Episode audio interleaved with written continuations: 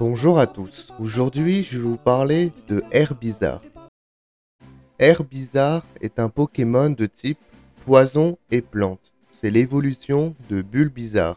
Alors que son bulbe grossit, il semble perdre son habilité à se tenir sur ses pattes. La lumière du soleil le rend plus fort et vigoureux. Le bulbe sur son dos grossit en conséquence. Un bourgeon a poussé sur le dos de ce Pokémon. Herbizarre a dû se muscler les pattes. Lorsqu'il commence à se prélasser au soleil, ça signifie que son bourgeon va éclore, donnant naissance à une fleur. J'espère que cet épisode vous a plu. Vous pouvez partager, liker et commenter. Vous pouvez voir mes autres épisodes sur Spotify et Podcast Addict. A bientôt dans le monde des Pokémon.